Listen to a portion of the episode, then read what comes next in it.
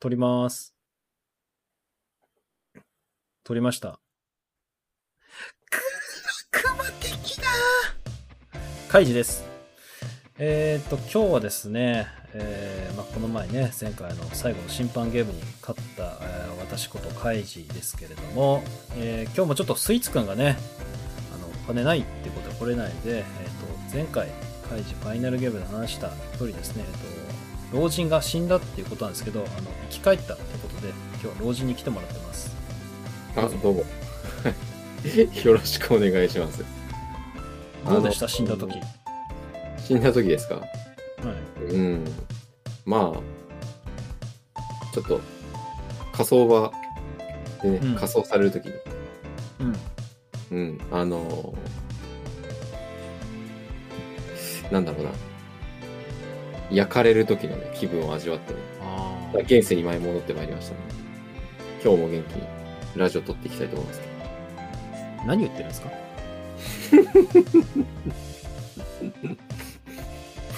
なんかわけのわからないことを言ってますけどはい。ニカ君ですよねはい。僕ですよ、いつもの。まあ、時々ぐらい、はい、はい。まあ、時々ぐらい、なんていうんですかね。まあ、ちょっと、ちゃんと乗ってあげな いと、かわいそうだなと思って。あのー哀れの目哀れみの目でね今日もニカ君がね、えっとスイーツ君の代わりに遊びに来てくれますということで、はいちょっとね前回長かったんですがカイジファイナルゲームどうでした皆さんちゃんと見ましたか見てない方が正しいですはい。えー、今日ね、また何の話するかっていうとね、まあこの前もちょっと触れたんですけれども、まあ毎週毎週ね、映画を1本ずつ今見てますと、なんか、えっ、と、レプリカーズとか、オートマターとか、帰ってきた人が透明人間とか、毎週毎週アマプラで見てるんですけど、まあそこでなんかいい映画があったら、また話をするんですが、今日はね、映画じゃなくてね、まあこの1年半ぐらい僕ゲームしかしてないんですけれども、またねゲームを今やってますうん。うん今やってるゲームは2つあります実は1つはえっとロストジャッジメントってあの木村拓哉が主。演のまあ、キムタクが如くとかあーやってキますけムどタクがごとくですね。はいはい。はい。この1は僕クリアして、今2を絶賛やってて、セガから出てるんですが、まあ結構そこそこ楽しいです。はいうんうマんジでキムタクなんで。まあ、キムタクが女子高生と踊ってたりするんですけれども、はいはい。まあそういう面白みもある中、もう一個何やってるかっていうと、スイッチってですね、スイッチって実は昔のファミコンとか、スーパーファミコン、うんなんつうかね、SFC コンソールとか言ったかな。で、あうんうの、んただで、あーただっていうか、まあ、任天堂オンラインっていう月額っていうか年額お金払ってはい。できるんです。で、その中でね、バーってタイトル見てった時に、はい。一個ね、おやおやって気になるのがあって、おおブレスオブファイヤー2っていうゲームです。ー。ちょっと待ってください。ブレスオブファイヤー2はい。ですよね。ブレスオブファイヤー2です。俺多分やってましたよ、普通に。これ1994年とかです、確か。やってましたよ、ブレスオブファイヤー。こ懐れか、しいですね。クリアした覚えある ?1994 年12月2日ですよ、スーパーファミコン。まあ僕が生まれた3年後ですね。すごいでしょ、 1990これ。で10、うん何年前だ ?20 年前 ?20 年以上ぐら前いだかな。よ、ね。はいはい。 27年とかとかですそよ、れ本言い過ぎ当かに。。うんそうでしょそのゲームをね、うわーって思ったのは、昔ね、うん僕の友達のケイちゃんって子がいて、うそのケイちゃんに借りてたんです、このゲーム。 クそ うなんリアできずに、ここまで来てるんですよ。ああー仮パクとかじゃなくて、借りててやってたんですけど、うーわーと思って、これやるしかないなと思って今やってるんですよね。で、そまのあそなんのかね、懐かしさ。懐かしさが本当に出てきて、ブレスオブファイア1はやってなくて、なんかブレスオブファイア2っていうのは1の500年後の世界はいはいなはんいです。けれども、まあちょ、1をやってないんですけど2やりたくて、その隠しキャラが実は2いて、そいつも仲間にしたいなって当時思ってて、結局クリアできずに、ああ。あったんで、今回ね、やることにしたんですけどね。このゲームがやっぱね、スーパーファミコンだなーっていうね、うーん。感じ。じのゲームなんで、まだ全クリはしてないんですけれども、ちょっとお話ししたいですと。はい。で、まずね、まあ、どういうあらすじかっていうと、ちょっとごめんなさい。これはね、あらすじそのまま言っちゃいます。えっ、と、うんスーパーファミコン、えーブレスオブファイヤー、竜の騎士の続編にあたり、前100から500年後の世界が舞台。うん森に、囲まれたゲイト村。うん。主人公の竜は、教会で神父をしている父と妹の3人で暮らしていた。うんある、日、昼間の時間に教会を抜け出した妹のユアを連れ戻し、竜は裏山へ向かった。ユアの元にたどり着いた竜は、ここで眠れば死んだ母の夢が見れるとユアに勧められ目を閉じてみる。しかにうんしかしそこに母の姿はなく魔物のおとなしい目がこちらに睨んでいた。あー何かっていう、と、はいはい、その主人公の村で後ろに竜が寝てるんです。めちゃくちゃ巨大な竜が。はい。ドラゴンが。で、このドラゴンが、えっ、と、昔からずっとこの街を守ってくれてる、まあ、守護神的なドラゴンなんですと。ああ、なるほど。はいはいはい。なんだけど、その妹が、なんかこのドラゴンの近くで見ると、死んじゃったお母さんの夢を見られるみたいな、なんかようわからんことを言ってるっていう話から進んでると。うん。で、竜が裏山から帰ると、父と妹の姿はなく、村人の誰一人として竜たち親子のことを覚えてることはいなかった。うん。孤児として村の教会に泊まった竜はその夜、同じく孤児として教会に泊まっていたボッシュと共に村を出る決心をするっていうことで、はい。一瞬でなぜか妹とか本人、主人公のことが村の記憶から消されてる。ということですよね。ああ。えっ、とね、うってさっき知りました。え そうだっけ、そうだっけみたいな。いや、さっき、ボッシュっていうキャラと村を出る決意をしたんだけど、記憶が忘れられてんだっけ、っていう感じです。ああ。で、このブレスオブファイアね、いいことを、いい、これね、世界観めちゃくちゃ良くて、竜っていうのは主人公なんですよ。まあ言うてもなんか竜の血が多分流れてるから、純潔な人間じゃないんでしょうけど、今、ボッシュって言ったじゃないですか。うんうん。これ、見た目犬なんです。ああ、はいはいはい。犬はいなんです。じゃあワイフはハゲた、ハゲ、ハゲのおじさんって言ってましたけど、犬なんです。もう、はいはい。ドット絵的にハゲっぽいんです。あの耳がさ、こう両耳垂れてて、ああ、はい。それが、髪の毛で、バーコードハゲじゃないけど、てっぺんがハゲてるみたいに見えるんですけど、犬なんです。で、こいつは弓矢を使うとか、うん。あとは、えっ、と、天使なんだけど、黒い翼でもって生まれたから、その王国から迫害されちゃった元王女の天使とか、うん植物人間とか、アルマジロとか、あの、獣と人の合体の、まあ、獣ですよね。リンプーっていうキャラとか、完全に猿、見た目猿のステンとか、カエルとか、ペタペっていうカエルとか、まあ、クロントルガのカエルよりはちょっとグラフィック的じゃうんって感じなんですけど。っていう、うん。人を超えたもう、ありとあらゆる種族のお話で、これがね、いい世界観なんです、すごく。ああ。で、さらにその、おのおのにね、特徴があるんですよ。例えば、ボッシュだと、弓使いって言ったじゃないですか。はい。俺ね、当時のスーファミだとね、すごいなと思うんだけど、フィールド歩いてるんです。RPG で、あ、ごめんなさい、まず RPG ですと。ドラクエとか FF みたいなシンプルにターン制の RPG で敵を倒す魔法を打つ、逃げる防御がある、アイテムがあるって感じなんだけど、草むらが出るのよ。フィールド上に歩いてると街を出て。ああ、はい。で、そこに入ると、イノシシとか鹿が動いてるの。ああ、はい。で、イノシシとか鹿を倒すと、その肉が手に入って回復できるみたいな、要するにフィールド上で狩りができるっていう。ああ。ドットを得ながらも簡単な狩りができる。だけこど、ういうね。うん。そう、主人公の竜は狩りができなくて、ボッシュが弓を撃って攻撃ができるとか。ああ、はいはいはい。さっき言ったリンプってキャラは、えっ、と、弓は撃てないんだけど、棒、如意棒みたいで攻撃して獣を借り入れるとか。うんうんだけど、ニーナっていうキャラは、フィールド上では特に何もできないとか、うん。うんうん。それぞれに特徴があるんです。まあ、なるほど。ただ、草人間の女の子は森を歩けるとか、タペタっていうのはカエルに変身できて、簡単な川とか湖を越えれるっていう。ああ。ステンっていうキャラは、その、えっと、棒、ある高台から高台まで手を伸ばして動くことができるみたいな、フィールド上をマジで思う存分に活かして、さらにそれを特徴に当てはめてるんです、キャラの。なるほど結。構すごいんですよ、作り込みが。うーん。もうす、あのね、攻略本見るとすごくて、こんなん誰が気づくねんっていう作り込みなのよ。ああ、はいはい。なんか村の人々を、あ、あの、おん、その、多種族、たくさんの種族がいるから、うん。あの、一個の村を作って、みんなで村を形成するっていうメッセージを込まれているんですよね。実は後半で村を作る、家を作るって話があって、はいはいはい。なんか家の種類も3種類あって、どの家にするかあーはで、どういう家の方向性が変わるとか、武器屋が強くなる、アイテム屋が変わるとか、ミニゲームができるようになるとか、はいはい。で、その、どういう村に、どういう村人を呼ぶかで、できることも変わるみたいな、サウンドテストができるとか。うーん。もう、んめ、マジで複雑なんですよ。すごくよくできてて。だから攻略見たんですけど、僕。えっ、と、えっ、と、追記、あの、あるじゃないですか。何年何年追記とか。うんうん。何年何年この攻略実は間違ってましたか修正とかあるじゃないですか。うん。 2020年の日付ありましたから。あ、そうなんですか。それはすごい。いうこと2020は年。しかもその攻略もさ、テキストだけなの。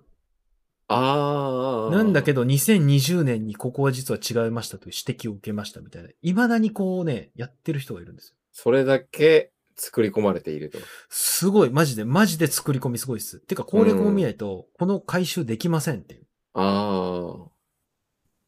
なんかあるんですよ。村人を、なるべく早く村人を勧誘しないと、このイベントのタイミングで点数が稼げないから、武器が強くなるとあかーいろいろあるんですけど、まあ作り込みはマジですごいです。逆に攻略本買わないと、僕はもうこのゲームは楽しめないんだなって勝手に思ってるんですが、あのね、めちゃくちゃね、難しいんです。今言った以外にも、あのね、まあダメな点なんだけど、うん。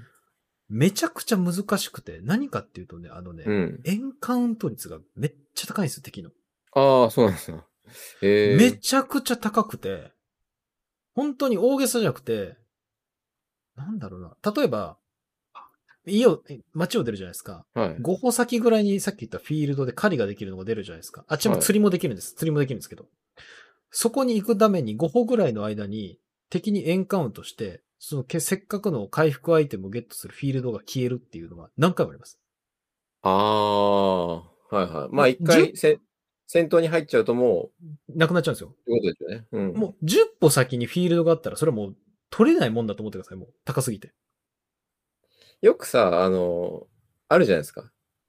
アイテムとかで、エンああ、カウント率を 下げるみたいな。三田くん ね、ほんといいこと言ってくれた。それね、はい売ってるんですよ。ああ、それね、確かね、ごめんなさい、間違ったら申し訳ないんですけど、105、100ゼニーするんです。うん。うん。で、このゼニーの話、まさに話したくて、さっき円価率が高いっていうのが一個ちょっと厳しい点で、もう一個は、お金を集めるのがめちゃくちゃ難しくて、うん、うん。あの、スライム1匹倒すと2ゼニーなんですよ。うん、はあ、はあ、はあ。で、そ、の、煙玉はい。あの、守り煙っていう玉なんでうすよ。ん。それ集めるのに200、100ゼニーなんです。ああ、そうすると、もう、到50底回。50回です。ですよね。で、フェニックスの王っていう HP を全回復するうんアイテムあるんですよ。あの、死んだものを生き返らせるゲーム。それ500です。 なので、攻略本に書いてあるのは、一番最初に手に入るきつい契約に関しては、即売ってくださいって書いてます。ああ。お金手に入らなすぎるからう250。ん。で、さらに、なので武器が強くなんないんですよ。ああ。だから僕ね、あのー一番最初の、本当の一番最初の目的は、はい家を作るために、ちょっとした、本当にちょっとした山を越えて、うん。空き地に行ってそこで家を作る、あの、準備をするっていう、攻略サイトのうち、大きくチャプターが7つ分かれてて、1の3なんです、それが。1の1がプロローグね。はいはい。さっき言ったあの、裏に行ったら目を覚める。実は戻ったら記憶がなくなるっていうのが1の1と1の2で、うん。 1の3、ちょっとした道を越えて空き地を見つけるっていう1の3をクリアするのに、大げさじゃないんですよ。2時間かかってます。そんなかかるんですかマジ本です当にそんくらいかかりました。もそんなかかったかなあいあやー、でもうも昔のことなんレで、ベルちょっと。う、難しいんです、本当に。ああ。もう、だからそんな、フィールドにいる敵はさ、倒せるんじゃん。なんだけど、ちょっとした小道に入ると敵強くて、ああ。自分の HP 差がさ、25ぐらいなのに、敵の攻撃8ぐらい食らうのよ。 全然ダメじゃん。 3回食らったら死ぬわけよ。うん。でもこっちの攻撃はなんか5とかしか食らないの。うーん。いや、本当に、えこれどうやって戦うのみたいな話になってるわけ。これ無理じゃねみたいな。あのーまあそういうのって大体小学生ぐらいがやるじゃないですか。こういうゲームって。うん。なんか現実の厳しさを感じますよね。いやいやいそう 働いて、働けど働けどみたいな。や。それね、全くその通り。お金があればね、武器が防具が強くなるんだよ。はいでね、どうやって手に入るんだと思って、さっき言った釣りとかさ、フィールとかあるじゃないですか。はい、はい。で狩りするじゃないですか。はい。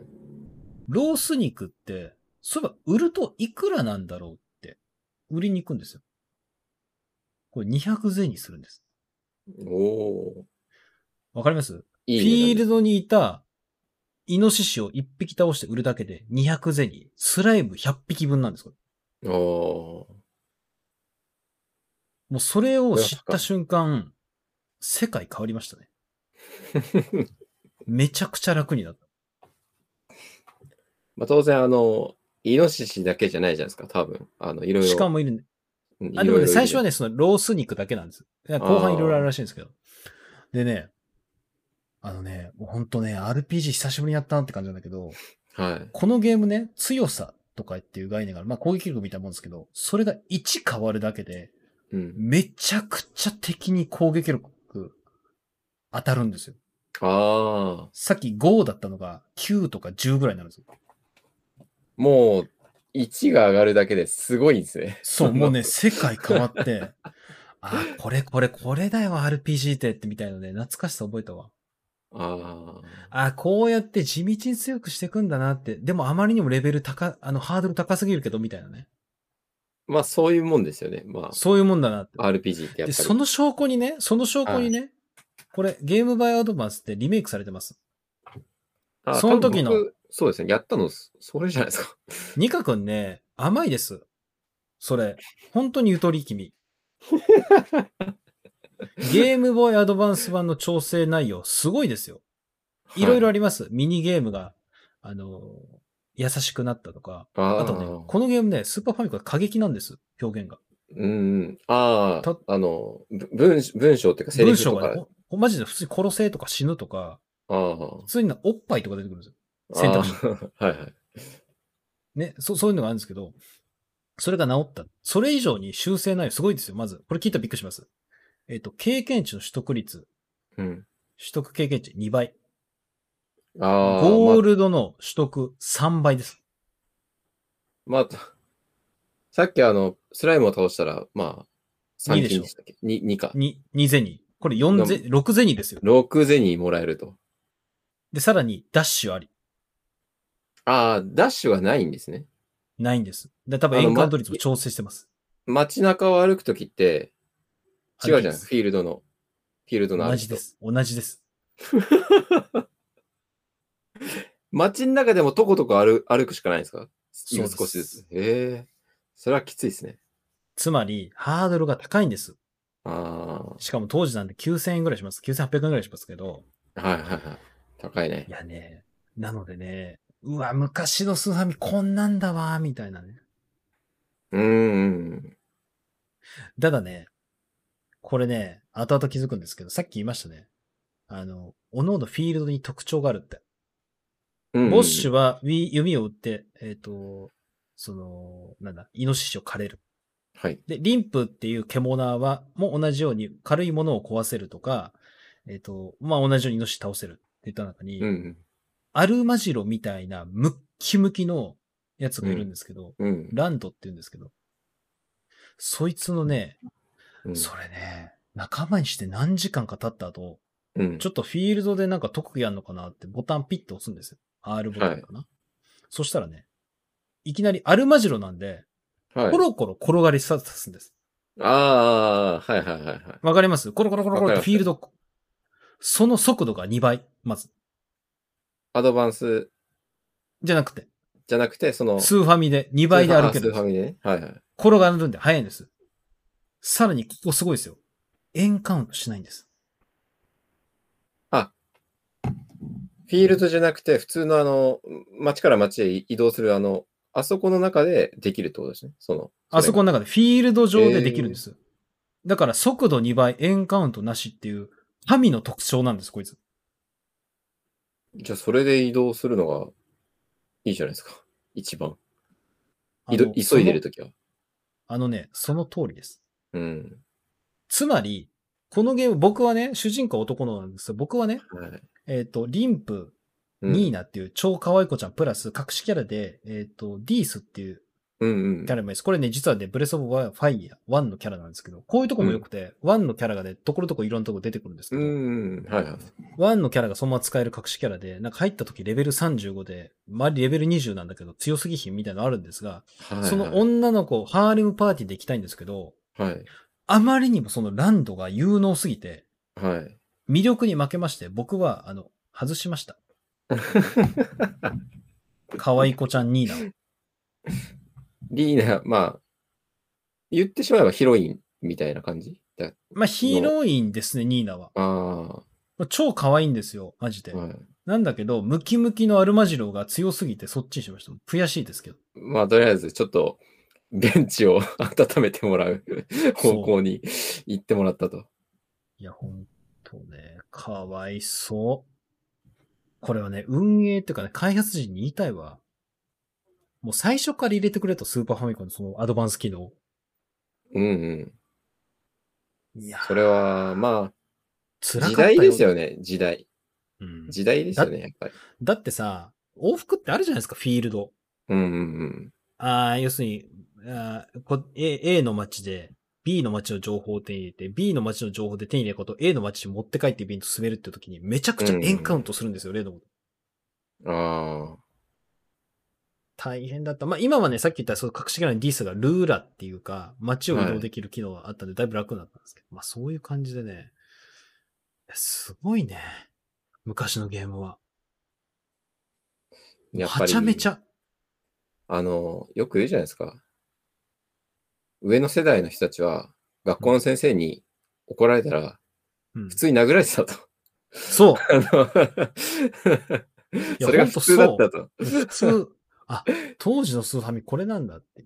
あ、ちなみにボッシュなんですけど、一番最初の仲間になった犬はい。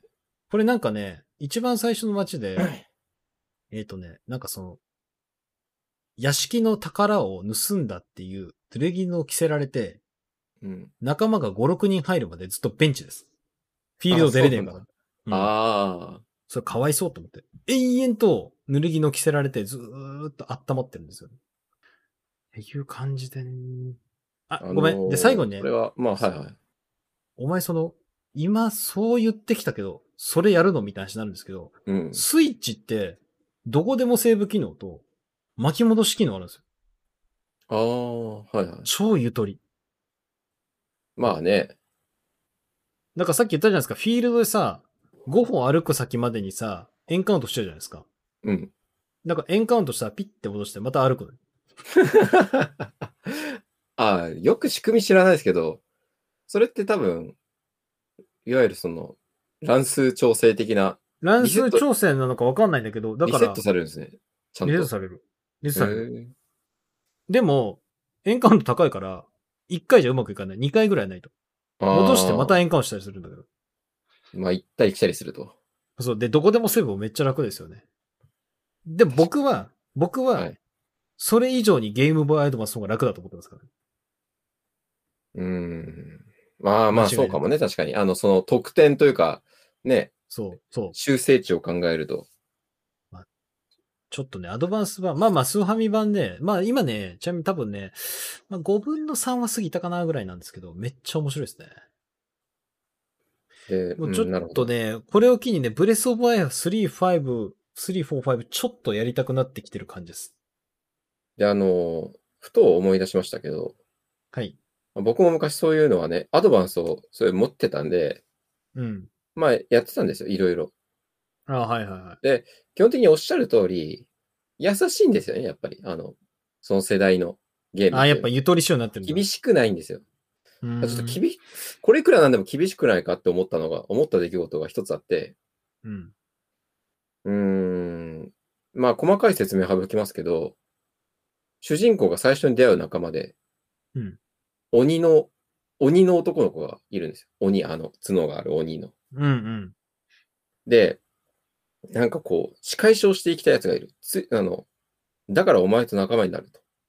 うんうん。その仕返しをしたいという奴がいるところに一緒に行くんですよ。うん一緒に行く行くんですよ。普通にや山の上みたいなところに。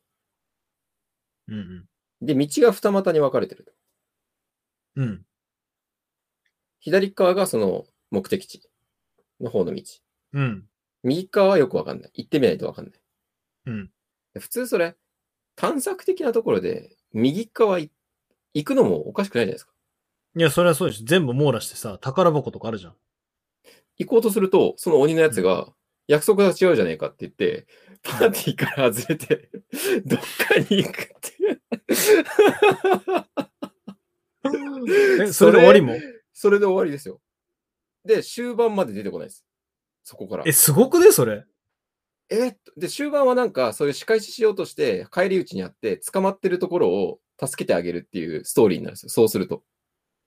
えー、すごいね、作り込み、それ。なんじゃそりゃと思って、そんな、えって思って、その、言ってることはわかるけど、要は、確かにそうですよね。目的は、お前まあとそうだ一よね緒にいる目的っていうのは、その、そいつがいるところに行くために一緒にいるのであって、そうだあよ、の、ね。寄り道をするためにお前と一緒にいるんじゃないっていう理屈はわかるんですけど、そんな厳しくなくてもよくないっていう、 そう、ああ、厳しいね。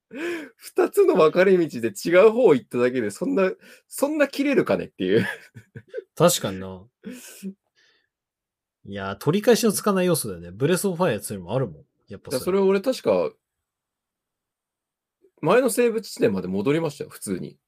やっちまったと思って。いや、スイッチやらないから、そんな一瞬でピッて戻せるよ。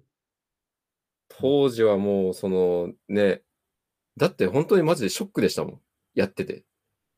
そんなことなるって思って。でこいつじゃあもういなくなっちゃうのっていう。わかるわ。うん。それどうしたいんだよって感じだよね。開発側は。本当ですよね。そんな厳しくなくてもよくないっていう。 わかるな。いや、昔のゲームはあんだよな。そういうむ、よくわかんない。ゾイドってファミコンあるんですけど、はい。なんかね、ゾイドの主人公はなんか冒険するんだみたいな話になって、家から出るんですよ。宿屋から目覚めるかわかんないけど、その時に、要するに女ゾイドみたいなのがあって、本当に行くのやめてってう言っんて、危険よってなって、はい、家って出てくるの。うんもう一番最初だよ。分かった、やめるっつって、はい、選ぶと、うんゲームが終わります。ゲーム終了 です。 それさ、なんかさ、自由度って言えば聞こえいいけど さ、いい加減だよね。はっいきり言ってい加減それ実質一択じゃんと思ってさ。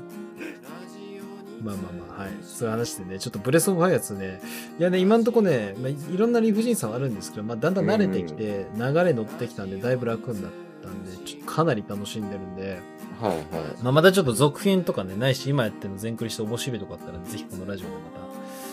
はちょっい。と報告させてほしいと思います。はい、えーじゃあありがとうございました。今日はね、スーパーファミコンソフトのブレスオブファイア2の話させてもらいました。はい。えっと、引き続き大喜利ですね。大喜利とかやってます。今回の大喜利はですね、えっと、さすがに業務化できない業務用〇〇とはという感じで応募してるので、ぜひ方向投票してください。ポッドキャストの登録もよろしくお願いします。ということよで、ろしくお願いします。今は日のラジ。いオ終わりにしましょう。ラジオ284回目、お会いいたピザでした。はい。2回でした。